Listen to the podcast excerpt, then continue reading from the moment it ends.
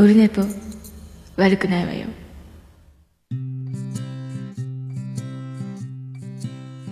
はい今日は11月2日木曜日でございます。なんとあどうもこんにちは。今ツイキャスも一緒にやってますけども第207回緊急特番。2017年10月29日第3回岡村隆史オールナイト日本キャスト引用が終わりないと言いました。台風22号にビビりながらスペシャル。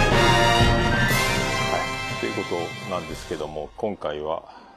近所の河原に来ておりまして今日は部屋で撮れると思いきやこの1週間ずっと隣人の人が、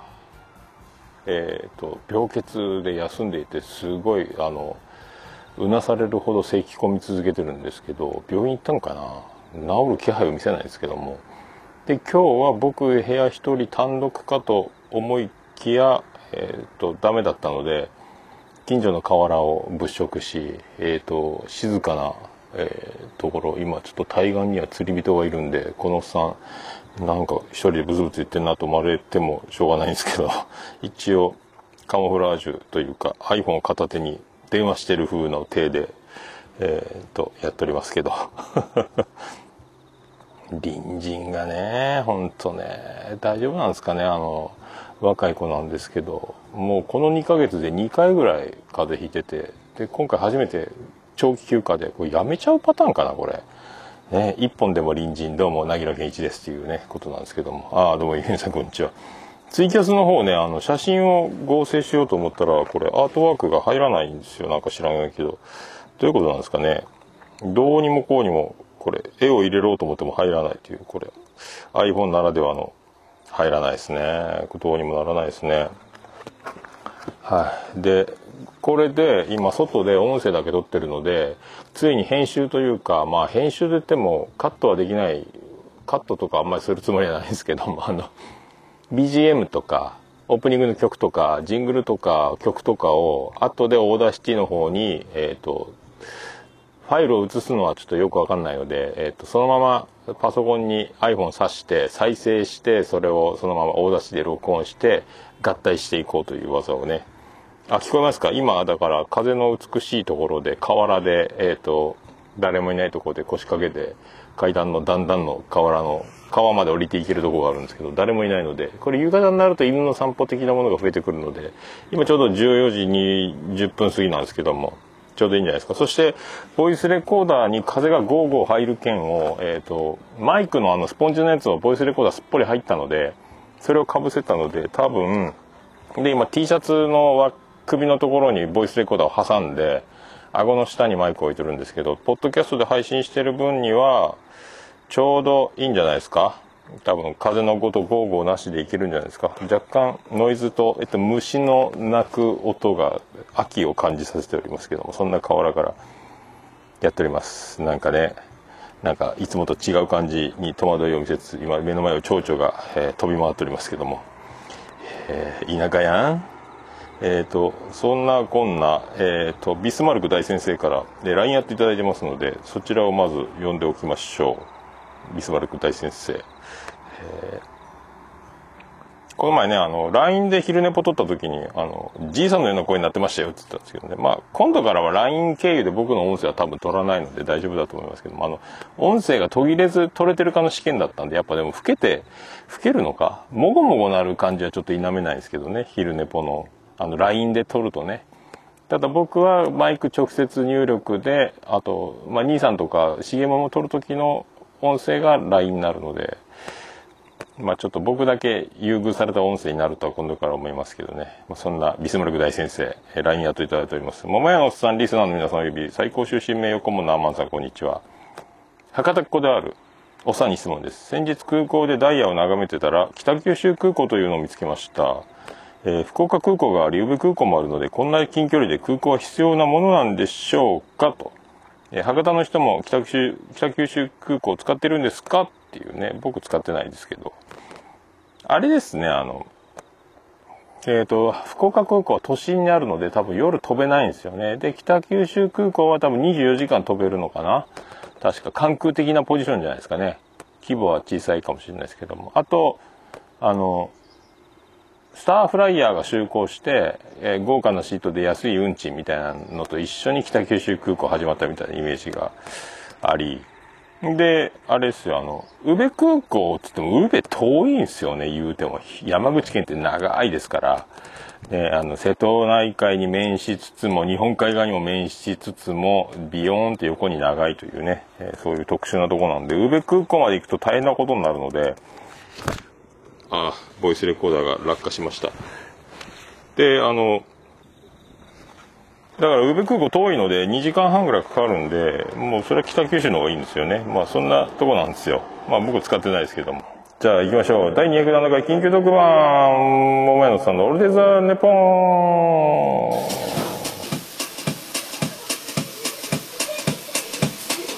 ン。てててててててててて。東海地方の片隅からえー河原を目の前に今、えー一人で音声だけ撮っております。で今ポッドキャストでお聞きの皆さんは、えーいつものように今音楽がバックで流れていることと思われます、えーツイキャスの皆さん何を一人でブツブツ言ってるんだ状態だと思いますがついに、えーしょうがないので音を後で足すという収録方法で挑んでおります、えーついにこの方法になるとは思いませんでしたけどもそんな感じで曲が流れたいのでどの辺で終わるのかどうなってんのかさっぱり感覚がつかめませんけど。はい。どうなんですかまだ鳴ってるんですかねてっててって言ってるんですかね。全然わかりませんね。えどうしようもないです。ああた樽沢さんどうも初見です。なんか最近ツイキャスやられてるんですよね。なんかこの前。柴犬さんが出てるみたいなの見ましたけど。ああそうかまだ鳴ってる感じててってってなってるんですかね今こっちで流したら混乱するな音がね合体してなまあしょうがないですよねまあそんなこんなまあいいやで207回よろしくお願いいたしますでここで切っての。なんかピンとこないですねこれねやり方ね。まあいいや。そろそろなんユンユンさんやっぱりしっかり者やな。自称。自称しっかり者でおなじみのユンユンさんが今ねこうあの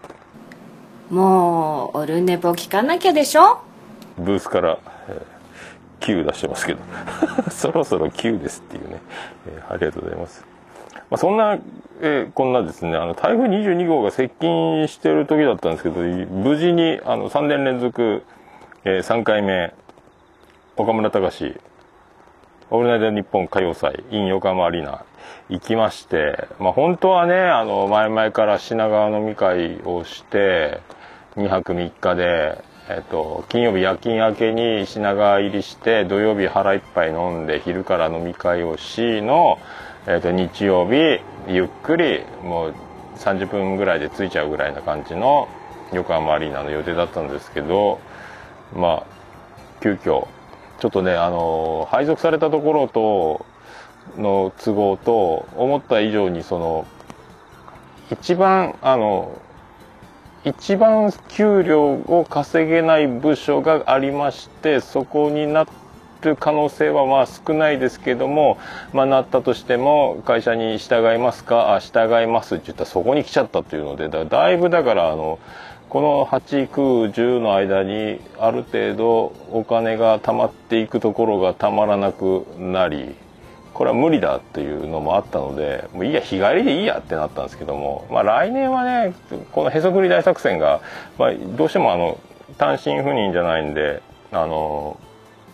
ねあれなんですよ。あの家にお金を入れるので、まあ、入れちゃ入れなかったら僕合流できるんですけども、まあ、そうはいかないので まあある程度まあこれがもうちょっとするといろいろ収入臨時収入などなどでまたこうお金が回り出すんですけどまあしょうがないですよね、えーしょうがないのでまあで往復でえっと7000ちょっとで8000しないぐらいで金券ショップであのなんか回数券みたいなやつで光で新横浜まで豊橋から1駅で行けるので1時間10分ぐらいでなんと素晴らしい1駅じゃんっていうので行けたのでまあ土砂降りだったんですけど5時半に起きて6時半のバスに乗りなんだかんだえー JR 乗り継いで豊橋まで着いてそこから、えー、と10時にはもう新横浜に着きましたね。これがね。で自由席で早々もう着いてたのであの豊橋の駅でポールポジションで待っててこれであの自由席なのに座れるというね。え窓際に座れるというこの喜びの移動をしたんですけど喜びついでにあともう席が座るとこなくなってきてしょうがなかったのかアジア系の小柄な可愛い女の子外人さんだと思うんですけども、えー隣に座ってきまして、えー今ここファンファーレ鳴るとこですね。はいよかったですね幸せな感じで。ただその僕も45歳なんで、えーとね、あの尿の方がもし途中でその1時間ちょっとの移動中に「すいません前すいません」ってこのでっかいおっさんが小柄な女の子の前を通るなんぞ足が触れ合ったり僕がつまずいて女の子の膝の上に座るなんかハプニングがあったりすると僕には一生の思い出になりますが隣に座ったそのアジアンビューティーなその女の子にとっては最悪の一日のスタート台風も来てるのになんだこのおっさんということになるので、えっと荷物を下ろしたり上着脱いだりこうまだ座るまでのセッティングしてる最中に豊橋出発前に「すいませんちょっと僕おトイレにお先にどうも」っつってニコッとしながらまた座る前に出て。でおしっこし戻ってき一回通路にお姉さん出てもらって僕は奥に座るというねこの正しい正しい状態で。まあそれからまあキオスクあたりで買ったサンドイッチを食べ、えー到着をもう着いちゃったっていう横浜なんですけどね。で、まあ、お姉さんは新横浜で降りなかったんで多分東京まで行ったんでしょうが「えー前を失礼します」と1回だけ言うて、え出て行ったといううまい感じで着いて。まあ着いたら新横浜がまあ鬼の土砂降りで、まあ、早くも冠水、えー状態ですか。あの排水溝にうまいこと水があの取り込めないであの道路歩道脇がもうちょっと水が溜まっちゃってるみたいな感じで大きな水たまりパパニックだったんですけども。10時頃着いたんで物販11時スタート。まあでも並ぶかと思ったんですけどもまあさすが岡村隆史オールナイトニッポン歌謡祭サイドもこれはあの雨の中待たせて11時まで寛容待つ、あのグッズ売り場の物販が始まるまで待つと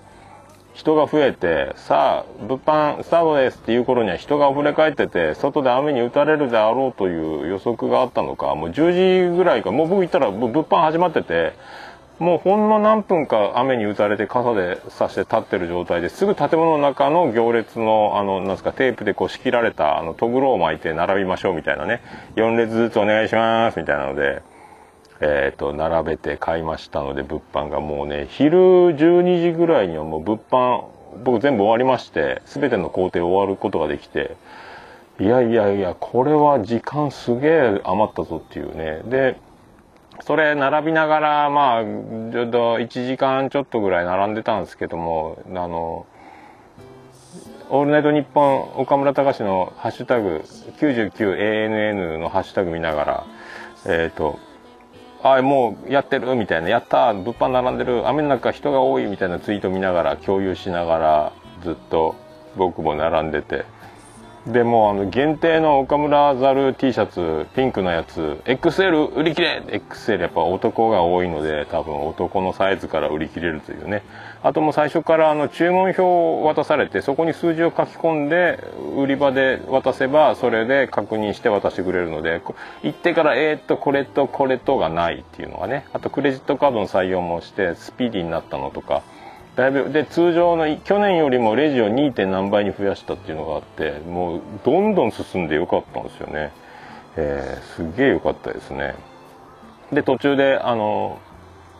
ピンクが売り切れたっつってあともうスマホスタンドも危ないぞみたいなんで結局あのスマホスタンドも売り切れて去年売れ残ってあのももクロのライブでものの風さんたちに1600円のスマホスタンドを買ってもらって完売したという流れがあったやつなんですけども今年はもうそれも踏まえて多分天丼というかかぶせで去年売れなかったのをもう一回グッズで売るというやめとけっていうその笑いとともに緊急で直前の「オールナイトニッポン」で発表されて大爆笑だったんですけどもそれなんで僕も欲しくなって見事に買っちゃったんですけどスマホスタンド。まあそれでもうみんな欲しかったので買えなかったという状態で物販の午前中で売り切れだったんでいや俺先に並んでてついてたなと思ってまあねよかったわ本当ねまあそんなあの歌謡祭始まる前ですけどもそんな感じで無事に。あとなんかあのもう一つスマホスタンドかスノードームかっていう中にあの瓶の中に岡村さんの写真があって振ると雪が舞うような粉雪が舞うようなスノードームなんかよくお土産売り場でおなじみのなんか水が入ってて粉が舞うみたいなやつ瓶のガラス製のやつが。2回だけ振って撮影は1回だけみたいなのも順番で並び撮影しましたと。あとはあれガチャガチャも別物販と別のとこで行列並んでガチャガチャを200円でするんですけど6回やってで2個ダブってであのガチャガチャの空のカプセル捨てるコーナーにみんなリスナーが集まってて僕もそこで途方に暮れたんです。E マイナー1本と。あとなんかワーワー言うとりません違うななんか1個2つダブっててそれを手に取ってああと思ったらすぐなんか可愛い女の子がやってきて「ダブってます?」っつって「ダブってますこれで交換してもらえますか?」はい交換して「いやだやった!」みたいになって、えーね、そうリスナーありがたいやんっていうすぐダブってたら僕はただあのまるであのね神社でポップコーンを手のひらに広げて立ってたら鳩がいっぱい寄ってきたみたいな感じであっという間にあともう一人おにお兄さんがいてこれじゃあ交換しましょうかっつって「あいいんすか?」言って。僕これであっという間にものの3分以内ぐらいでもうダブり解消で6個。あのラジオのね名言 E マイナー1本とかあのお伺いキスとかわーわー言うとります。お時間ですさようならとかいろいろそういうあのラジオ聞いてる人だけが面白いワードが載ってる、えーキーホルダー200円ガチャガチャ引いて当たりはね光る缶バッジとかがもらえたんで福引きみたいに鈴が鳴ってましたけど「おめでとうございます」とか拍手が起こってましたけど僕は当たらずなんですけど、はい、それができてねまあ嬉しかったなっていう。であの4時3時半開演まで時間があってその間にあのステディさんとフェスさんがあのお茶でもしませんかっていうねあのことを言われててああやったで早く時間が空いたし場所でも取ってようと思って。でステディさんは岡村隆史オールナイトニッポン歌謡祭落選ということで、まあ、あの手この手であのチケットを手に入れようと思えば入れれたんですが正規ルートじゃないと入りたくないということで。その当日もねなんか募金のおばちゃんが立ってるのかなと思ったらチケット2枚譲りますっておばちゃんがね雨の中、えーそんな暇があるってことは本当はコンサート見に行く時間もあったんじゃなかろうか。いや本当はないのだろうか。でもそんな時間をかけてチケットを譲る譲ると言ってもただじゃないんでしょうけども。あとツイッターも見てたらあの席余ってますとかね。だから僕実際始まってみた後ろの4席ぐらい3席ぐらいかな。空席があったんで。だからあのチケットだけを買ってたどり着けなかった人とかただただ転売のために買った人がいたのか。まあ台風もあったんで多分沖縄方面からはなかなか前乗りじゃないと難しかったんでしょうけどね。あまあそんなね感じ。ああもちろんどうもどうも。ガチャポイントガチャポントレード。そう会場ならではね。そうそうそう。そんな。ありがたいです。よあっという間だったですもんね。だからもうそんな感じだったんですけども。で場所を押さえようと思って最寄りのマックでも押さえときますわってステディさんとまず連絡取りながら行ったらもうマクドナルド満席なんですよ。あらら。で隣のドトール満席。ああと思って。じゃあ新横浜の駅の中にスタバかなんかあるなと思って行ったら満席。やばいな。なんかご飯食べるとこでもいいか。満席。あらあらって10あ今12時半ぐらいなってんじゃん。これまずいわと思って。じゃあもうステディさんに DM 送りながらもう満席だらけなんでちょっとマクドナルドがいっぱいテーブルあるんであの待っときますわ。空席が空いたらそこ取りますのでって言いながら一回マクドナルド引き返しますねっていう DM を送りながら戻ってったらえっ、とファーストキッチンとかいうなんかハンバーガー屋さんっぽいのがあってそこガラガラだったんでやったーと思ってすぐそこに飛び込んでそこでテーブル確保しファーストキッチンってところに着きました。席取りました。ってすぐステディさんに連絡しフェスさんにもファーストキッチンにおりますというふうにしてえっ、とに食べログの地図貼って送ってで場所キープしたんですけどなファーストキッチンって何ですのんってなってでなんかハンバーガー屋っぽいなとフードコートみたいな感じであのテーブルと椅子が並べてあるんですけどまあ高いんですよね。おすすめされたセットがハンバーガーのセットが1000円ぐらいした。あ高いな。だからガラガラなのかと思って。なるほどね。いやじゃああのこのアボカドなんとかのやつで550円のやつでお願いしますって言ってホットコーヒーつけてでまあまず第一陣でステディさん来るのもあってステディさんは物販で横浜アリーナ行ってたんでもう来るだろうっていうので待ってたんですけどもそれで無事にステディさんも到着しましてあとフェスさん待ちになってまあでフェスさんも後々やってきてもうそれで、まあ、楽しい3時半までね楽しい、えーひとときを過ごせましたのであーパーセクティに略してバッキンあそうなんや。そうなんや。なんかね不思議だったですね。でもあの運が良かったのかあの後ほどすぐ満席になったんですよね、えー僕ギリギリの攻防でさすが僕は持ってるなというね、えーついとるなということになりましたけど今ねボイスレコーダーがお腹の下まで落ちたのであポテトソースがよりどりみどりあプレーンでって言ったな俺、えーちょっとねボイスレコーダー落ちましたね。まあでも良かったですよ。あのなんとステリーさんはあの福岡市出身でこっちに転勤できてたということでで福岡市内だったんであそうなんや。僕の前いたとこと近所じゃないですかみたいな。あ福岡なんだっていうね。えー、あそっかタルサさんは横割りの近くなんですか。ああなるほどね。いいっすね。幸せじゃないですか。それは民泊でもやったらね僕もあの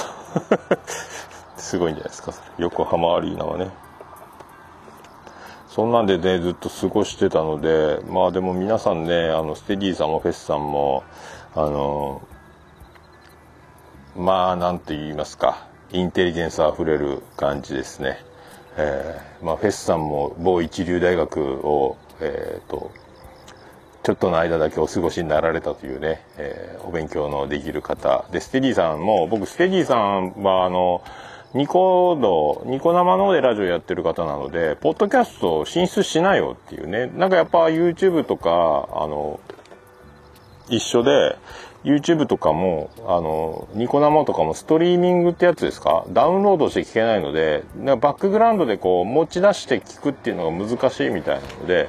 なポッドキャストの方がいいじゃんみたいな話をしてたんですけどね。あのまあそれも考えてるんですがみたいな感じだったんですけども。あそうだ。でそれがあのニコ生会で華麗にポッドキャストへうまいこと転身した、えー例としてやっぱりあの羨むべき存在なのがやっぱシュンシスカス大先生だということもおっしゃってたんでなるほどね今朝ごめでバリバリやってるあのシュンシスカス大先生もニコ生からポッドキャスト界へ華麗なる転身というね、えーそんな感じなんですよ。ああ、タルさん、ナイスアイデアですか、民泊。狭すぎるんか？そうですか。そのために引っ越すのもね、あそうあの、IC レコーダーをね、T シャツの輪っかにして、ヨレヨレの T シャツで、で僕は痩せたのもあって、あの、ね、コロッとく腹の中まで落ちていくっていうパターンなんですよね。腹の中に入れたまんま取れてもいいんですけど、まあ、ごそごそ言うので、まあね、あ、コインありがとうございます。まあ、そんな、ファーストキッチンでね、過ごしてて、まあ、で、ステディさん、ポッドキャストやるなら、あの、まあ、いつもね、僕、タイトルなんでも、タムニーのタムタムニーにしっかり、あと、ルーシーに Oh my Lucy ってやったらとか、まあ、そんなことばっかり言ってたんで、ステディの Let's Steady English ってどうっつってね、あの、 Let's Steady ってそれ study じゃないじゃんっていうボケをそのまま何もそこは触れずに Let's Steady English でとかでポッドキャストやったらどう全く英語には関係ない番組とか言ってね提案はしたんですけどまあでも。いや一度そういうの英語の番組やったことありましてってあそうなんや。つってえ？ステディさんって英語できんの？え多少。って英語喋れんじゃんっていうね。僕がボケで言った Let's Steady English どころかもう本当に英語喋れる人だったというね、えーこのね学歴社会皆さん、ね、僕は詰め込み教育で詰め込み損ね、えーこうやって高卒で学歴を終ええー今こんな感じですけど。すごいよなやっぱな。僕偏差値47の学校にまあ滑り止め寝てても受かるぐらいなレベルの1個下げてワンランク下げて滑り止め絶対公立に受からなければいけないその家庭の事情で入った高校を、えー上の方で入って下から出るというねもう偏差値47どころの騒ぎじゃないという学歴で終わってましたけど。あコインありがとうございます。そんな僕と一緒にこのねまあ30代前半20代後半という若い2人と僕45歳のおっさん3人がファーストキッチンでね、えーそういう風にこのお茶が飲めるというこの幸せなひととき。こんな通常の社会でこの学歴作動作業ねあの考えるとまあ一緒に交わることはないこの奇跡の瞬間ポッドキャストやっててよかったなというねことになりますので皆さんよろしかったらポッドキャストいかがですかというね感じになりますけど。まあそんなんであのポッドキャストトークやらねそういろいろ話しててまあいろいろまあこんな番組あるよあんな番組あるよとかねいろいろこうで四国って結構暑いんですよね。四国こんな人いるよあんな人いるよとかねいろいろそんな話盛り上がって、えー楽しかったですね。また来年はねこの飲み会的なやつもお酒いける口だ言ってたんで2人とも。まあ来年こそは来年こそはねって言ってね言ってましたけどもね。あみんな。でねあのステディさんがおもむろに、えー色紙を取り出しまして満席のファーストキッチンの中、えーサインいただけますかというねこれ人生初のえーっとこれ僕サインした記念日となりました。10.29今ファンファレになってますか？編集でファンファレ入れてるとこですか？いやーはずいじゃないですかね。あの満金の普通の色紙のサイズを満席のファーストキッチンでお渡しいただきまして、えー何書いていいんだろうとかもうちょっとステディさん絵はあの山水の絵をあのちょっとね、えーぶりましたけども。で桃屋のあのロゴの、えー、と桃屋のひらがなに人の顔になったようなあのマークを書いて、えーひらがなで桃屋のおっさん書いて「あっと横浜新横浜」書いて日付書いて渡しましたけど。いやまあ人生まさかね僕サインを集める桃屋やってる時は桃屋さんへで集めてて今ちょっと休業中なんで今集めるのもなんかなと思ったんで今回は色紙を持ち歩かなかったんですけどもまた桃屋が再開した時にお店があるからということでもらっていこうかなと思っててまさかそんな僕がサインを書くとは思いませんででステディーさんもそのニコ生とかそういうポッドキャストかなんか会うラジオ関係に会うとサインもらってたらしくてさすが福岡人同じことやるなというね感じがしましたけど。まあはずいながらにあの書きました。ああどうもありがとうございますタルトさん。コインもありがとうございます。ありがとうございます。またよろしくどうぞ。まあそんなね感じだったですね。そしてまあ3時半までねあのフェスさんは途中でまた仕事の合間に抜けたんですけどあの雨の中ねステディさん最後まで付き合ってもらいまして3時半までね。僕それからその佳代さんに行ったんですけども。であとフェスさんはフェスさんでねまたあのおしゃれなハットをかぶり、えっと、ジャケットで登場したんですけども音楽業界だったですね。素敵やんっていうね。その一流大学を、えーひとときを過ごしのそして音音楽。レコード屋さんショップ的なところからレコードのそのインディーズレベルみたいなのもやってありそしてそのマネージャーもやってて今レコーディングの合間を時間空いたので駆けつけましたみたいな。かっこいいというね。で CD もいっぱいいただいてあのななんすかねあのいろいろもらったんですよ CD ね。あのボルタマスターズっていうなんかちゃん中さんも知ってる大好きって言ってたんですけどもあのボルタマスターズのマネージャー兼レコード会社のそのインディーズレベル。いろいろだからあの吉本興業システムなんか担当のミュージシャンはいろいろあるみたいなんですけども。で今回はその別件のレコーディングの合間を縫ってやってきいのということで CD いただいたりあとなんか地元のお菓子ですって言ってお菓子までいただいたり。いやいやいやいや恐縮でございますというね。へえかっこええの？っつって。でそもそもオールネポとかどうやってするとサイレントリスナーで最終回の時にあのお便りもらねハッシュタグでもらったところからの存在認識というお互いのお互いのっていうか僕がねでそもそもななんでオールネポなんか聞いてるんですかみたいな聞いてるんですかっていうのもあれですけども。いやたまたまダゲな時間さんで桃屋のおっさん桃屋のおっさん言うててっていうね。あれはステディさんがそこに言ってたのかな？どっちだどっちかごっちゃになりましたけども。だからダゲな時間が今今でこそねあんなもうちょっともう遠いところというか大スターになっちゃいましたけど最初の頃アマンさんの紹介で僕もダゲな時間を聞いてちょいちょいだから最初の方はあの猫やんさんとか僕とか、まあ、俊介君はずっと人ずっとその名前出てたと思いますけども最初の方僕もちょっと呼ばれ名前が出てたりなんかしててで最終回でも前のおっさんありがとうございますみたいな多分早めに撮ってた最終回が流れてたと思うんで僕の名前を。じゃあそういう効果でなんだ桃屋のおっさんってっていうのから検索をしだけな時間は別にあの他の番組のリンク貼ったりとかするわけじゃないので毎日配信でそんな暇ないので自分たちで検索しないとオルネポにはたどり着かないと思うんですけどそこでたどり着いてあこんなんかって思っただけじゃなくずっと聞いてもらってたっていうのがねこれ驚き驚きの驚きなんですけどもまあねそんなことあるんやと思ってね。だけな時間とオルネポちゃんもねほんとね。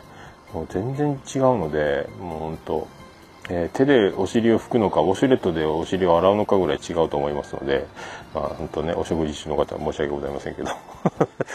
いやいやそんなことあるんですか？ありがとうございます。ということになってね。でその CD もいただいて今日ねやっとあの iTunes に取り込んで iPhone に入れて結構あのボルタマスターズってその DJ 的なねやつなんですよね。あの、戦場のメリークリスマスのやつもこう、こうなんか、なんていうのああいうのって DJ プレイのやつっていうか、あの、サンプリングっていうか、なんかわかんないですけども、あかっこいいな。ラップ的なやつって僕 CD 持ってないな思ってね。だからあの、えっ、ー、と、こんちきのみやさんのあの、DJ チューンみたいなやつと、なんかそういうのついに僕も、今時の、今時なのか？もう元々あったんでしょうけども、こういうのを手に入れることができて、幸せやなと思う次第でございますね。はあ、素晴らしいわ、でもね。まあそんな感じでね歌謡祭まだ横浜アリーナに座ってないというのでもう30分以上経ってますけども。いや本当にありがたかったですね。だから去年はその品川で飲み会一昨年も藤もっちさんを中心にまた豪華な面々でね飲み会代々木でやってもらったりとかでで今年はもう一人ぼっちで、まあ、ツイキャスを追っ始めるか雨だしな時間潰しながらどっかで充電して Mac とかでこうスマホの充電しながらって結果スマホのコンセント忘れてたんでモバイルバッテリーだけが頼りになったんですけどもまあそんな時にねあのこう会ってお茶でもしていただけますかとかありがたいねやっとくもんやねと思いながらそんな感じで横浜アリーナに向かったんですけどねまあそんなとこでございますよ。ここで曲いっときましょう。ピアノネロで「字にも至らず」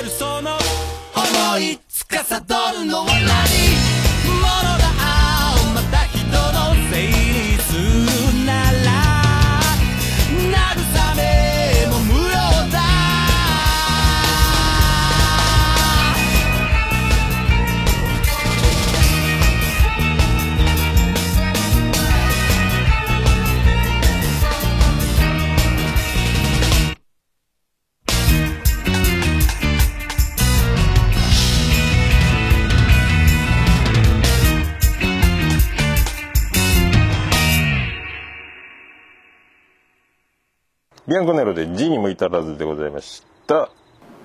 おるねぽあーこれねさあうまいことこう切れてるようにポッドキャストでお届けしておりますが、えーツイキャスの皆さんはリアルタイムですけどもこれ延々とえー喋り続けておる状況でございます。はい。でね横浜アリーナ無事着いてで始まる時にまずあの毎回ですけども岡村隆史オールナイトニッポン歌謡祭へご来場いただき誠にありがとうございますみたいなのがあってで岡村隆史は47歳独身なので、えー岡村隆史の、えー目の届く範囲でのカップルでのイチャイチャ行為、えーカップル手つなぎ、えーとなど耳元でのささやきと岡村隆史の気分を害するようなことがあれば公演を中止することがありますとか起こりますとかそういうのをなんかいろいろ言ったりとかね。あとあのオフ会は禁止とさせていただきますとかねああいうもうああいうのがねもうたまらなく面白くて。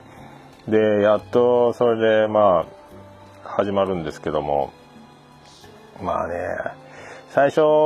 前直前の木曜日の放送でとにかく岡村さんのあの始まる時に「あの燃えよドラゴン」が毎年流れるんですけど「燃えよドラゴン」が流れますと「てーてってんあちょー」が流れます。皆さん立ってくださいと。そして手拍子しながらそして岡村さんがあの現れるまで岡村コールを叫んでください。じゃないと岡村さんは出てきませんみたいなね。でツイッターでもなんか眠ってるかもしれないのでみんなで大声で呼びましょうみたいなので何のことか分かんなかったんですけども。えっ、と「模様ドラゴン」が終わったらドラが鳴ってジャーンってなったらそのモニタースクリーンに岡村さんの寝顔がドアップで映って宇宙服のようなカプセルのようなところに眠ってるような宇宙に漂ってるような感じの演出で、で、岡村、岡村って言って、もう相当みんなで岡村コール、僕ももう、あの、岡村さんがバカになれって言ったんで、僕も岡村コール一緒にやってね。で、あの、キングブレードっていうんですか、あの、サイリウムみたいなやつ、あれを今回は12色のうちのピンクをテーマカラーとしてスタートします。で全員ピンクで、えー、と1万3000人1万2000人横浜アリーナ超満員。で岡村言うて岡村さん目を開けて目が開いたのが分かった瞬間また大歓声になってそしたらあのそのまんまウィーンってなんかあのベッドが起き上がるかのように棺桶ごと立ち上がるみたいなのでこう宇宙服を着た岡村さんがそのままうーんってあの詳しくはあの記事が載ってますので昼寝ポにも貼っときましたけどもその確実なレポートを見ていただければその状況の画像までついてるので分かると思います宇宙服着たような岡村さんが出てきてそのまんまそこから寝てたのが自動でそのベッドごと立ち上がるみたいな棺桶ごと立ち上がるみたいなこうカプセルみたいなのが立ち上がってそこからまた去年の岡村隆史歌謡祭はあのマイケル・ジャクソンみたいな感じでこうずっと立ったままフリーズ状態だったんですけども今回もそんな感じで一時立ち止まりで顔がドアップになりそこでも大歓声でそして隣で「岡村隆史俺の日本歌謡祭!」って「横浜アリーナ!」って叫んでそこからポイズンが始まったんでもう僕とか泣いてましたねこれね毎年ポイズンから始まるんですけどいやー全然ポイズンって曲が好きかどうかもよくわかんないんですけどもやっぱポイズンが流れると泣いちゃいますね。まあね、まあ、今年はシチュエーションが一番違うので、まあ、去年一昨年は自分のスケジュールで桃屋の休みを取って自由に行けたのが今回はその会社の中の休みを利用してなんでいろいろあったなと。たどり着いたの？っていうことでまた。でなんかそんなんででテロップで歌謡祭カラオケみたいに歌詞が流れるんですけども。いやそれ見ながらまたねなんか好きなように生きていけばいいじゃん的ななんか歌詞がありそうよね言いながら僕もそれを、えー、と見ながらもう泣いてましたねなぜか涙もろい相当泣いてたね。もうほんとね。1回目はね、あの、風船の中からバーンって割れて岡村さん登場。で、去年はマイケル・ジャクソンみたいにあの、舞台から下からこう飛び上がって着地して、で、ずっと止まってるっていう。ね、今回はこの宇宙飛行士みたいなやつ。よかったですね。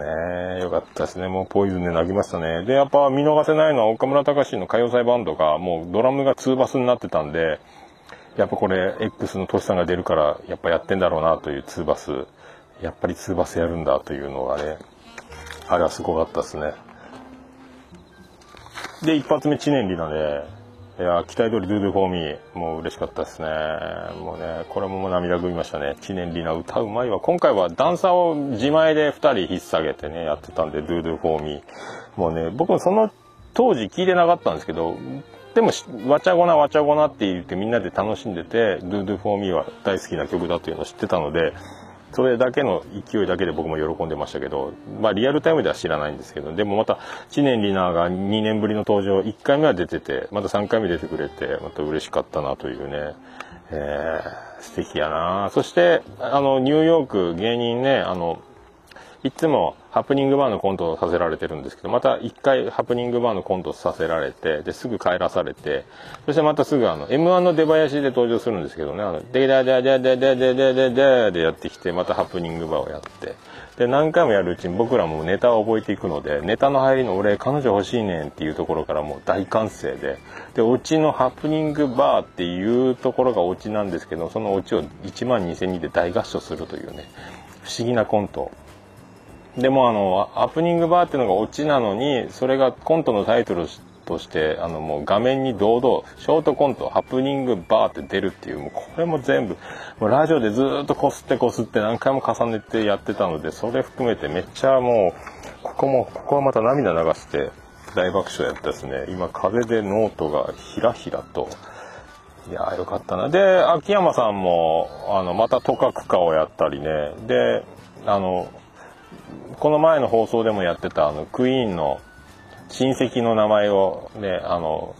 どこどこの親戚のおじさんえ岡山の業者みたいなやつとかをやる We Will Rock の替え歌のやつとかあとポルノグラフィティのあの stay tune がうまく言えませんっていうファックスが届いてそれをあの stay tune までのポルノグラフィティのミュージックアワーですかね。あの曲のやつをやってステイチューンの下りをやって。であの T シャツを脱ぐと顔のところにこうかぶせると梅宮辰夫の顔が現れるバージョンのやつをやってくれてでそこの口がくり抜いてあってそこに岡村さんが登場してパスタを食わせるというくだりもやってたんですけどもパスタをむせて吐き出しながら床に落ちたパスタを拾って岡村さんが口に入れて汚ねえなと思ってでその口に入ったまんま他の曲をやってる時に本当に歌えなくなってむせてあのステージ中にパスタが散乱するという騒ぎになりましたけどそれも面白かったですねもうね。いや、よかったわ。楽しかったわ。で、 May J.さん出たっしょ。で、 May J.さんは、で、そのまままたその、 Stay tune のやつを、ミュージックアワーのやつを、 May J.さんが歌ってくれたんです。登場と同時に。だから、あの、秋山さんたちがやってたのの流れですよね。で、最初のあの、DJ がアナウンス喋ってる、おやおやおやおや言って、 Stay tune までのところが、多分岡村さんが別撮りして喋ってるんですよね。なんて言ってるか分かんなかったんですけども。多分それ今日の「オールナイトニッポン」で言ってくれるんじゃないかな。いやでもやっぱねうまいね。メイジェイさんは素敵。赤いドレスでね。めっちゃ綺麗やん。画面でしか見れないですけど遠いとこにいたんで僕。で2曲目はあのグローブの「フェイスを歌ってくれまして。で最後にもう1曲でメイジェイさん今回ね知念さんは1曲だったのにいっぱい歌ってくれるなと思った。ら今度は最近曲出したヤシュ・ラフトのデュエットソングを歌います言って1人で歌うんかいと思ったらワンコーラス歌った後に字幕に八代亜紀って出て白いドレスの八代亜紀が後ろから、後ろからファーってきて二人でデュエットするっていうね、これもまた、なんか結婚式用っぽい曲のやつでね、嫁に行く時の歌みたいなやつなんですけども、なんか母と娘の手でやってるやつ。まあね、で、サビの終わりのところのコード進行がなんかぐにゃぐにゃってあの、プロが作る素敵な複雑なコードの響きをさせる曲のアレンジの簡単には歌えないぞっていうね、えー歌えるものは歌ってみようじゃないでしょうけど、そんなかっこいい曲。で、すごかったですね。いや、白秋見れたのはよかったな。で、終わって岡村さん来て、そのクロストークやってて、そしてあの、八代亜紀さん、メイジェイさん、名字橋本ってことで、二人とも橋本ちゃんじゃないですかみたいなことで岡村さんいじって、で、それは恥ずかしいからやめてみたいな。八代っていう名前が長いんで、橋本って言われると恥ずかしいのっていうね。で、実は、船歌でお酒はぬるめの缶がいいとか、魚炙ったとか言ってるけど、お酒飲めないんですよ、つって、ウーロン茶まで、ウーロン茶で朝まで付き合いますよ、みたいなことを言ってて、そんな話も。で、あの船歌の、その、最初のところをちょっとアカペラで歌ってくれたり、その、聞けたのは、その幸せだったですね。で、ワンコーラス、あれ聞きたいっつって、岡村隆史のオールのオールナイトニッポンでおなじみのエヴァンゲリオンを、八代亜紀が歌ってくれて、前、よくかかってたんですけど、で、癖がすごいって突っ込まれてて、すごいエヴァンゲリオンも聞けたわと思って。すごかった。あんな、残酷な天使のテーゼでしたっけ？神話になれのやつね、あれも、八代亜紀が歌うと八代亜紀になるっていう、そこがやっぱすげえなっていうね。えー、すごいわ、やっぱ。で、それがあって、高須先生が登場して、高須先生は僕らの側、ステージの反対側のところに立って歌ってくれて、ワンコーラス歌ったとこで、ザトイチなんですよ。鐘が一つなって終了っていうね。で、また、あの、ヘリの東京クルーズのプレゼントもあって、初めて来た女の子が当たってましたけど、で、次、愛子登場までのステージ転換が時間かかってるみたいで、そこでまたニューヨークが出てきて、ショートコントハプニングマンを何回もやって、そこでまたその大合唱で、もう、オチはもう本人たちの声が聞こえないぐらいみんなもうわーってなって、彼女欲しいねんつってコント始まったらまた大歓声で、そして、彼女いい子俺紹介するよっつって、で、いくつなん？で、25歳って言って、言うんですけど、全員でそこのタイミングが分かってるんで、1万2000人で25歳って叫ぶっていうね、こんなショートコント見たことないですね。めっちゃ面白かったですね。これは何回も何回も、何回やりましたかね。そして、もう涙出るぐらい笑いって、これはもうね、よかった。で、愛子が登場するんですけど、愛子は、あの、悪愛子っていうか、あの、グッドファーザーさんってハガキ職人がいつも、もしもし愛子やけどってネタやってるんですけど、それのダイジェスト版みたいなのがバーって編集されたやつが音流れてて、もしもし愛子やけどって岡村さんがネタ読んでるやつがいろいろ何パターンのネタがわーっと重なって流れてきてて、それで愛子ドーン登場で、いやー、またこれね、ほんとちっちゃいんですけど、岡村さんよりちっちゃいんかな。なので、もう声のパワフルさ、初愛子だったんですけど、歌めっちゃうまいなと思って。また、メイジェイさんとかの、あの、こう、繊細な緻密なうまさと、また、また違ううまさ。うまいんですけど、自分で作ってて自分の言葉で歌ってるところもあるんでしょうが、まあ、パワーがすごくて、愛子でーすって叫んだ時のあの声の凄さね。で一周ぐるっと横浜アリーナ回れるんですけど回って歌ったりとかねまあ良かったですねあとなんかレーザー光線のやつとかテープがパーンって出てきてまあ僕のとこには届かないんですけどそんな演出とかまた岡村さんがピンクの T シャツ着てきてで愛子もピンクの衣装だったんですけどもでなんか歌舞伎みたいなアイシャドウみたいなつけて状態で。で、ボーイフレンド。もうテトラポットよくネタでも使われたんで、テトラポットのあの、ボーイフレンド歌って、まあよかったっすね。岡村、ウィズ岡村隆史でやってましたけどね。で、最後にラジオって曲を、あの、ラジオの愛を語り、もうなんかそのトークで涙、今も涙ぐみそうですけども、なんかラジオがとっても自分に救われた的なね、なんか、寂しい時の時間を一人で過ごした時にラジオが寄り添ってくれたみたいなことをこう言ってそのラジオって曲を歌うんですけどこの曲がまた良すぎて愛子が作ったラジオって曲がまたこれ僕聞きながら初見でもう泣いてましたね。で字幕スーパーが1文字ずつ曲に合わせてこう字幕がこうちょっとアート的な書体でこう流れてきててそれで歌詞が辿っていくんですけどもすごいねなんか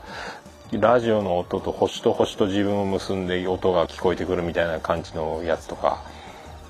これはでこの曲調べたらなんかベスト版かなんかのボーナストラックかなんかの限定のやつで手に入らないというね iTunes でも売ってないし手に入らんというね。そして今サイレンが3時で鳴ってるという甲子園かいっていう田舎って素敵やんという。そんな曲がね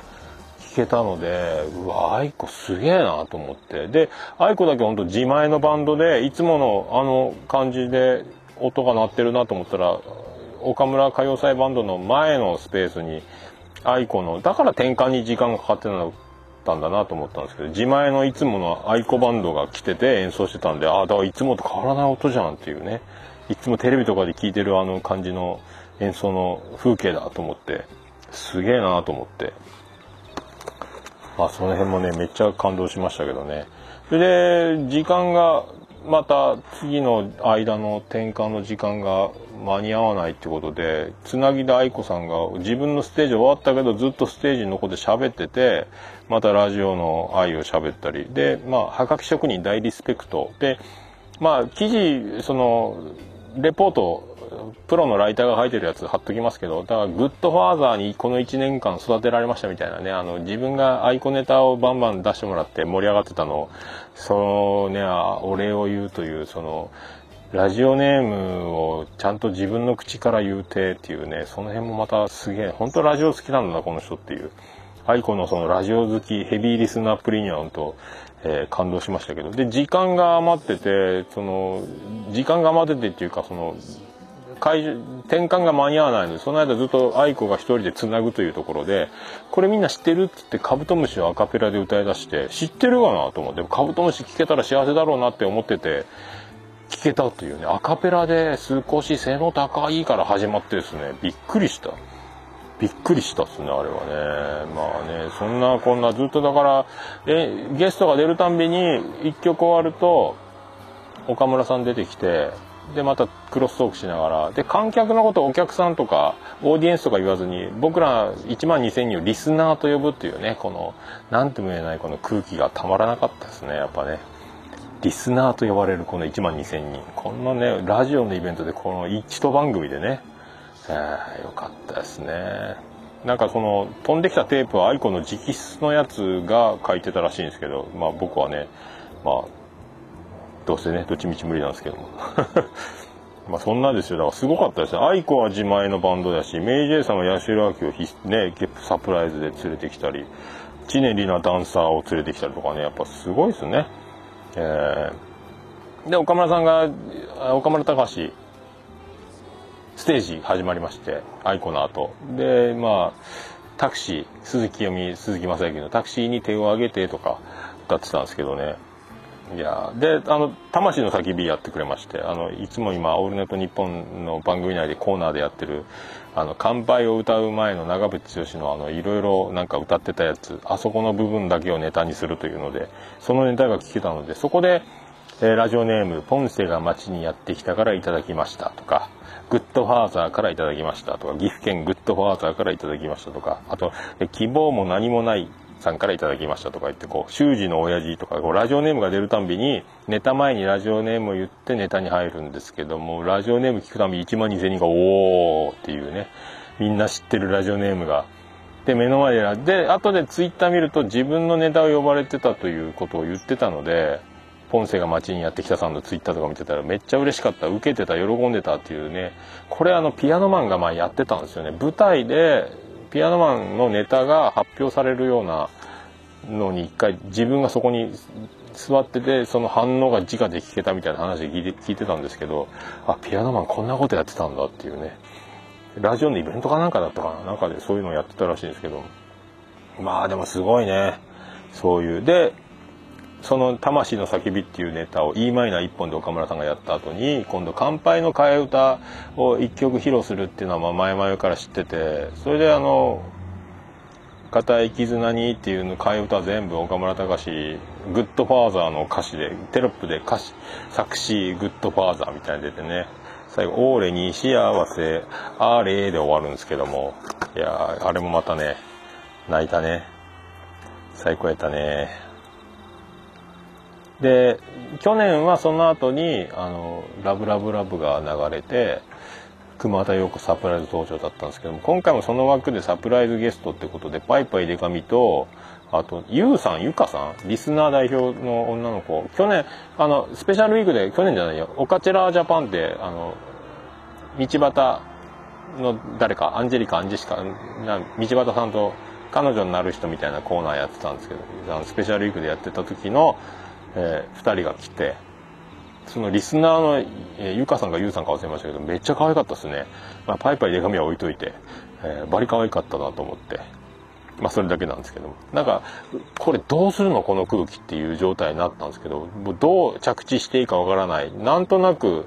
出てきたもののっていうなんかこうどうしていいかわかんない状態になったと。なんとか岡村さんが「ありがとうございました」まで持っていきの散らがりかけたところやっぱさすがだなというのでこれ事故りかねないなっていう空気だったんですけどもなんとか乗り切ったなってそれからトシさん出てきてまたトシさんのステージに時間かかりトシさんピアノで弾き語りだったんですけども最初。めっちゃピアノうまいやんというね。YOSHIKI はもっとうまいんでしょうけどすごいなこの人っていう。で歌めっちゃうまいなというね。まあ、全然曲は知らない曲ばっかりだったあと「紅」をやるときに「紅白」の衣装を、えー、を岡村さんに着せさせてでトシさんのサングラスを着てでズラをかぶって岡村隆史登場。で2人で「フォーエバーラブを歌ったんですけども。まあクスクス笑われるというね「フォーエバーラブとあの「紅」を歌ったんですけど「紅」も最初の静かなとこはアコースティックギターをトシさんと岡村さんが2人で交互に弾きながら歌うというちょっとクスクス笑ってましたけどそれから「紅だ」になってまた2バスドロドロドロドロやって「紅をやり」のまあすごかったですね。その時火がバッファー出て、まあ、大迫力の紅が。あれだからまあ通常のライブの x ジャパンのやつよりちょっとテンポ遅いのかもしれないですけどもドラマは大変やろうなやっぱ2バスで、えー、あれはすごかったなと思いましたけどね。で最後の最後全員で演者全員でまた最後にやったのが X だったんですけどみんなで X ジャンプをするやつなんですけど横浜アリーナバリ揺れっていうね。まあ、去年は「ララララブソング」久保田利伸でみんなでこう回しながら歌ったんですけども今回はあの回して歌うような曲でもないのでちょいちょい X って叫ばせる全員に叫ばせたっていうので終わりだったんですけど、えー、そんな感じやったんですけどね。まあすごい。での X の感想の間にあのギターソロの間に2人で肩を組んで左右のあの客席の方にこう一周回れるとこの半分ずつぐらいまでね行ってましたね。すごいないやいやほんとね。であとなんですか鈴木健介。トシさんの後に鈴木健介出てきてもしもピアノが弾けたならをねピアノの前に座って弾くと見せかけてカラオケで歌い出すというねマイクを手に取ってまあ歌ってましたけど。であと2人でその親友トークみたいなね高校からの親友中学からの親友だったかな。であのいつも聞いてるコンビニで伊藤さんって元カノが彼氏と今の彼氏と来た時にブチギレたというエピソードを生で披露してもらったのも嬉しかったですし。いやーよかったっすね。そういうのも込みで。えー、よかったですよ。まあ台風で気になっててまあそんなんであの終わりは最後はねあの全員1人ずつ消えてステージからはけて終わっていくんですけど最後岡村さん1人残ってでありがとうって帰るんですけどでオフ会は禁止ですとか言いながらね家に帰るまでが歌謡祭ですとか言って最後去っていくんですけどもその時は僕席を立ってもう出ながら背中で聞きながら新幹線どうなってんのかっていうのが次の日5時半起きだったんで、まあ、そのままバーって横浜新横浜駅まで横浜アリーナ後にして帰ったんですけどね。よかったっすね。ほんと。よかったっすよ。そんな幸せ。でねやっぱり茶番で大谷マネージャー今旅猿のプロデューサーもしてる大谷さんがあの日本ハムの背番号11大谷のユニフォームを着て、えーと、1球ノックをして客席にボールを打ち込んでそれと同時に来年10月28日岡村歌謡祭。えー、開催決定っていうね茶番ですけどもう分かってる。もう来年もやるつもりだろうと、まあ、結局岡村さんもラジオやってる限り歌謡祭をやっていきたいみたいなこと言っててこれ来年当たるかな？絶対だから夏の先行予約販売の時にまあね絶対これ申し込みたいなと思いますけども。いやねそんな歌謡祭。よかったですね。幸せな。でこれから駅に着いて部屋までの1時間ぐらいの道のりで昼寝ぽやってたんですけどね。余韻そのままにね、えーまあそんなとこでございました。さあじゃあツイキャス回ってます。あコインありがとうございます。ユニさん色紙いるいるか？編集は編集は切るだけですけどね。差し込んで。はい。まあそんなんであとじゃあもうせっかくなんであのやっときましょう。ハッシュタグオルネポ。ハッシュタグオルデポ。はい、音楽多分なってます。はい、この曲は、この曲はじゃないわ。えーこのコーナー、ハッシュタグオルネポでつぶやいていただいてありがたいつぶやきを紹介するコーナーです。とりあえず新しいところから順番に降りていこうと思います。えー、ケンチさんいただきました。キロキロジョニー拝聴お疲れ様でした。ちょっと危ない状況でしたが、帰れてよかったですね。歩いてる時に雨降らず、さすがおっさんさんのパワーということでありがとうございます。これだから駅から歌謡祭の帰り、部屋までの道のりでツイキャスやった時のが昼寝ぽで出てますんで、その聞いた感想いただいてます。はい。あね、僕の顔面高気圧が多分張り出して台風をだいぶ遠ざけたというか、帰りはそんなに雨にも打たれず帰れたんで、俺もついてるなと思って、新幹線もね、乗った時は40分遅れ、50分遅れぐらいでダイヤ乱れてたんですけど、とりあえずもうなんか、光に乗れば一駅だけど、何があるかわかんないんで、とりあえずもう目の前の小玉に飛び乗ったっていうね。はい、アタックチャンス的な、なぜ角を取らない。ありがとうございました。はい。で、また再びケンチさん。えー10月16日、LINE からの音声回拝聴聞くだけの私はよくわかりませんが、さすが研究熱心おっさんさん大成功ということでありがとうございます。これはね、だからあの、フリーダムチンパンジーさんからの知恵を借りまして、LINE をパソコンで登録し、LINE グループで通話をする。するとスカイプとかディスコードよりも途切れなく通話ができるんじゃないかっていうことで、一回僕の通話を、えっ、と、スマホからの音声をパソコンにインターネット経由で、えー鳴らしたやつをオーダーシーで録音するという技をやってみたんで、これで途切れなかったんでいけろうかなというね。まあ、ところですね。これで重桃収録にあいい光が差したんじゃないかというね。あとは、あの、パラボナアンテナを100均の、あの、金物製のボールを使って、あの、電波の向きをすると、1から2本しか立てなかった、えーポケット Wi-Fi が今4本満タン立つようになったので、素晴らしいなっていうのもありますけど、はい、ありがとうございます。続きまして、ケンチさん。続きまして、ありがとうございます。ほろよいように10月11日拝聴他の振り見て我が振り、確認、PDCA を回して良いものを作り、前向き上に。ありがとうございます。これ、ホロヨイジョニーはこれ、コンチキさん、いやね、ポークサイドポークに出た後、昼寝ぽやっちゃったってやつですかね。確かね。あれもね、この前配信されたんですけど、いやー、タカさん同様僕もなんかあの、上からお説教する偉そうな人のように映ってしまい、大変恐縮しておりますけども、はい。まあそんなポークサイドポークね。なんか僕はちょっとお説教してる人っぽくなりました。飲みながらツイキャス聞いてたら、おっさん出てよってなって出たら、ああなりましたんで、あの、お許しいただければと 思いますけど。あとね、あの、メックさんの音声がなかなかね、小さいんですけど、なんか、コンプレッサーかけてもなかなかうまくいかないって皆さん言ってましたけどね。あとだからメックさんがオンマイクなのか、マイクが遠いところに口からあるのか、そこだけがね、あの、疑うところはそこだけですね。マイクが完全にオンマオンマイクであの音声ならまあしゃあないなって思いますけどね。はいあとはメックさん、まあ、歌ったりしてるんでマイクが変なところについてんじゃないかなっていうね。まあそれだけが、それ以外はもうそうでなければもうこれはメックマジックでしかないですね。続きまして、ケンチさん再び、10月7日、ウォーキング場に拝聴繊細さは相変わらずの素晴らしさ、完璧なものづくり、ウォーキングを楽しく有意義に一石二鳥、いや、山頂ですな、というね。ありがとうございます。これもね、歩きながら、肩に、ストラップのとこに、ボイスレコーダー巻きつけて、歩くというね。だから車のノイズがすごいんですよね。まあ、雨ですごい時は、お蔵入りになりましたけど、まあ、そんなんもありますね。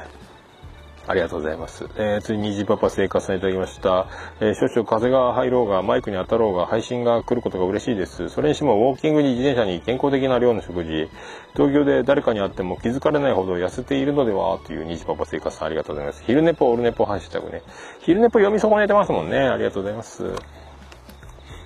まあね、そんなこんなでだから今もう、えっ、と今、昨日腹たらふく食べたんでちょっと戻りましたけど、今ね、82キロ台ぐらいまで来てるの、7キロぐらい痩せてるので、ちょっと首がシワシワになってきたのが不安なんですけど、まあでもそんなに変わんないですよ。はい、痩せてはきてますけど、89キロで愛知県入りしたんで、もう順調に7キロ減ってますけどね。は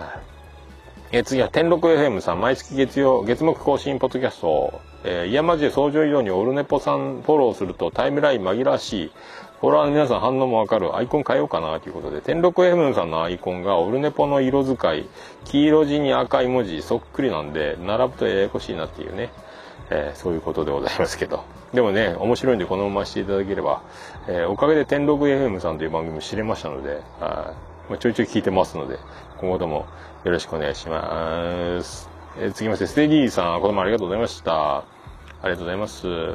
えー気づいてても言えなかったけど、本家同士が気づいてくれなので、公にできるジョニーということで、そう、天禄 FM さんとオルネポはもともとこれ似てるなっていうのはもう分かってたらしいけど、えー双方が知らないから言うのやめといたというステディさんの心遣いというね、えーということでありがとうございます。えー、次まして、藤もっちさんいただきました。味噌汁が毎日赤いというのは愛知県だからではなく、桃屋のおっさんの滞在場所が、えー天下の八丁味噌で有名な千、有名な千田からなのかも。同じ愛知でもこっちの方は合わせ味噌が主流かなみたいな。あ、そうなんや。これ、ニナッチの20回突破企画でゲスト出演した時にそんな話をしてたんですけど、味噌汁が赤い、毎日赤いっていうね。だから、ニナ、ニナそこのハッシュタグでオルネポ一緒についてますけど、そうなんですね。えーえーまあね、毎日赤いっすよ。まあ、ありがとうございます。ね、続いて、ケンチさんいただきました。10月2日、勤労前ジョニー拝聴ポッドキャストは、ポッドキャスターは歯が命。ケアしっかりしましょう。拝聴していると立派な骨格なので、歯も素晴らしいと想像しました。笑って笑って。ありがとうございます。まあね、頭蓋骨イコール歯はでかいということになりますので、歯はでかいですけどね。はい。この前もなんか、詰めてるとこが欠けてるのでっていうことで、昨日埋めましたけど、これで終わりかと思いきや、えこの前の歯磨き指導して、かなり今歯の隙間が綺麗になって、十分効果ができる出てるので、え歯周病の疑いがある歯茎からちょいちょい血が出るところが治ってると思いますので、次回確認しましょうってまた通院を言われたというなかなか終わってくれないというねまあ女医さんだからいいんですけど、えーでも今回担当の医者変わりますけどいいですかって断れなかったですね。お医さん出てきたらどうしようっていうね、えーそれだけですけど、えー続きましてこれ、えー、と9月30日いただいてますケンチさん。昼寝ぽ9月26日ウォーキングジョニー往復往復路拝聴。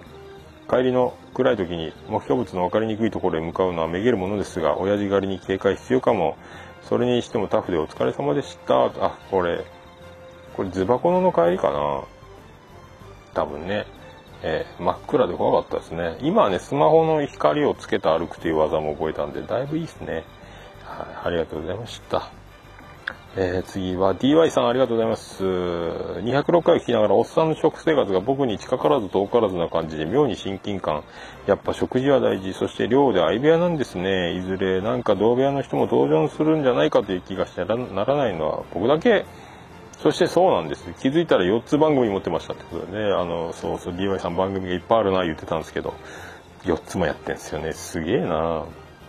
まあね、寮の人と絡むことはほぼないので、今日、昨日からね、3人部屋になっちゃったんですよね、2人部屋のところが。1人増えちゃったので、これからいよいよ部屋で収録が難しくなってくるんで、このね、えー河原収録っていうのがこれ癖になってくるかもしれませんね。ちょっとお尻がコンクリートで痛くなってきたんで、100均であの、外で敷く座布団的な折りたたみのやつ、今日買おうと思います。ありがとうございました。えー、続いてケンジさんありがとうございます。206回拝聴遅くなりましたがポークホークス優勝おめでとうございます。気分ノリノリでしょうか。やはり良いものをお届け新年相変わらず静かな語りも又吉さすがおっさんということでありがとうございます。まあねなる。来年からはね機材揃いますんでまあそれまでのね辛抱何かつなぐ方法ないかと思ってますけど。ありがとうございます。続きまして、ステージーさんありがとうございます。206回拝聴単身赴任のおっさんの名古屋ライブライフ、充実してるっぽい、やっぱ福岡と似ている部分があるんかなという。オルネポポッドキャスト用に BGM 流してる時は音綺麗めだったけど、スピーカーにも割とはっきり聞こえたから、キャス用にスピーカーから流してももったいない、問題ないかも。あ、そっか。あの時スピーカーから差し替えて、あの、ね、取り込んでたりしたんですけども、マイクから拾う分でもいけるんじゃないかっていうね。昼ネポいけるんじゃないかっていう感じですか。ありがとうございます。以上でございますね。ありがとうございました。なんせ久しぶりなもんでね。はあ、ありがとうございました。えー、さあ、以上でございますか？えー、また、ハッシュタグオルネポを気軽につぶやいていただければ、えっ、ー、と、何でしたっけ？大変喜び、マンモスレピ、チョモランマでございます。以上、ハッシュタグ、オルネポでございました。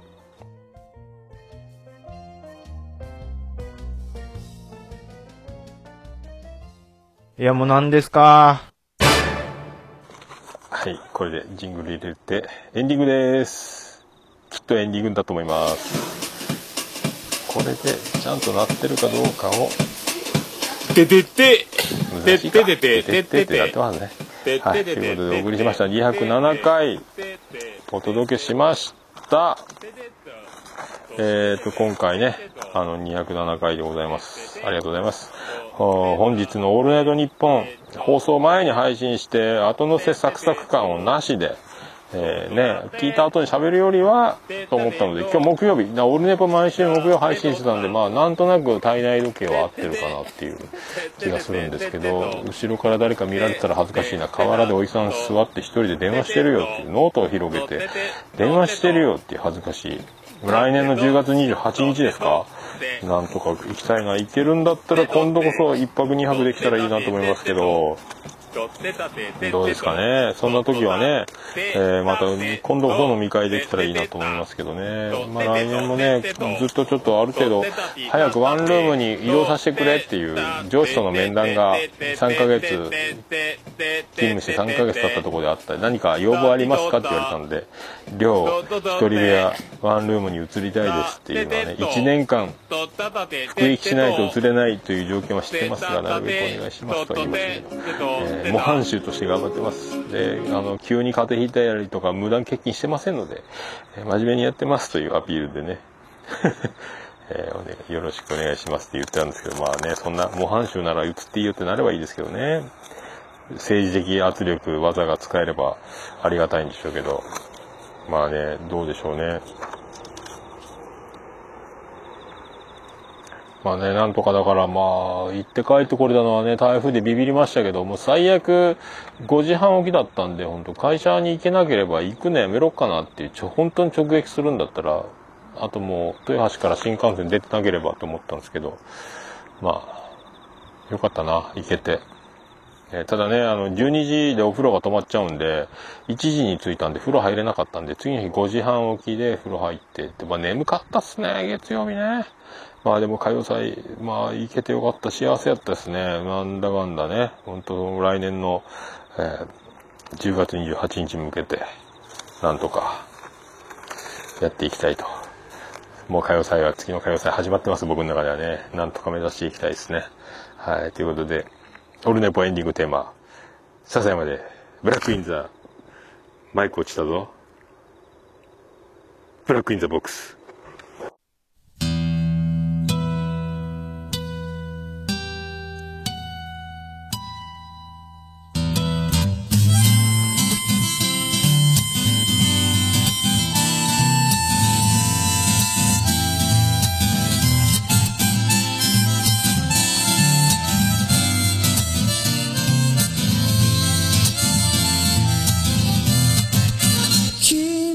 理想など初めから来ちゃいないさ。重ね合わせてばかりじゃ剥がれてく並べ立てたのは今までの理由だろう。そんなものよりも今を聞かせて。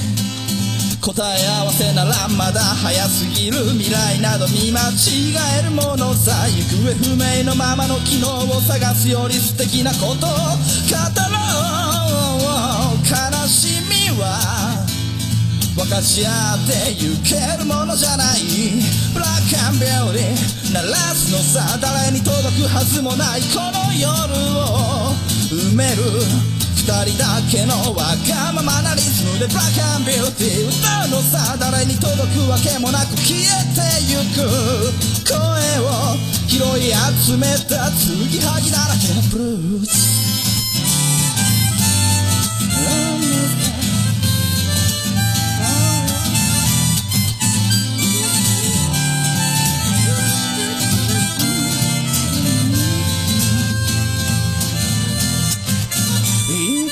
き先など初めから決めちゃいないさ。誓い交わしたものさえ消えてゆく心。踊るなら約束はいらな。いからそんなことよりも声を聞かせて。運命論なら信じちゃいない明日などこの手で開くのさ。光も見えないままの希望を嘆くよりその確かな絶望に浸れ喜びは。待ち焦がれるだけじゃつかめないブラックアンビューティー鳴らすのさ。誰に届くはずもないこの夜を。埋める。人だけのわがままなリズムでブラックアンビューティー歌うのさ誰に届くわけもなく消えてゆく声を拾い集めた継ぎはぎだらけのブルース。なんだ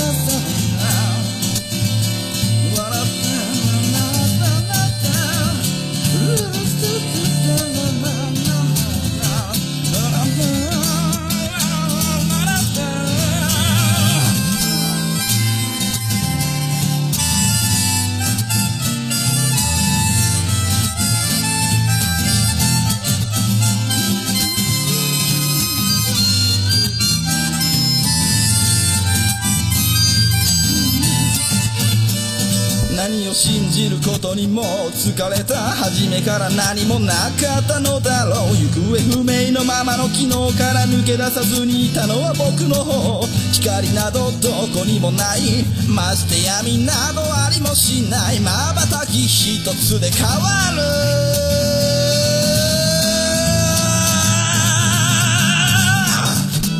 ラックアンビューティー。鳴らすのさ誰に届くはずもないこの夜を。埋める。二人だけのわがままなリズムでブラックアンビューティー歌うのさ。誰に届くわけもなく消えてゆく。声を拾い集めた継ぎはぎなままのブラックアンビューティーのボンバレイに消え失せるばかりのこの夜。を埋める埋める。埋める歌おうブラックアンビューティーのボンバレイに消え失せるばかりのぬくもりは。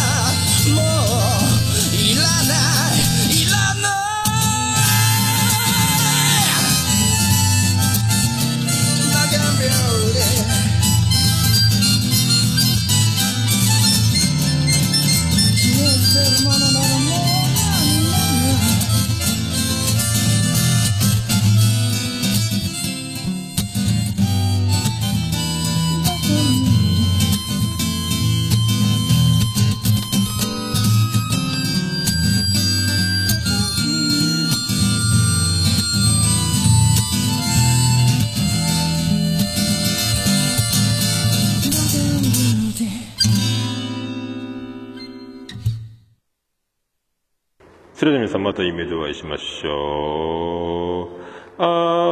ー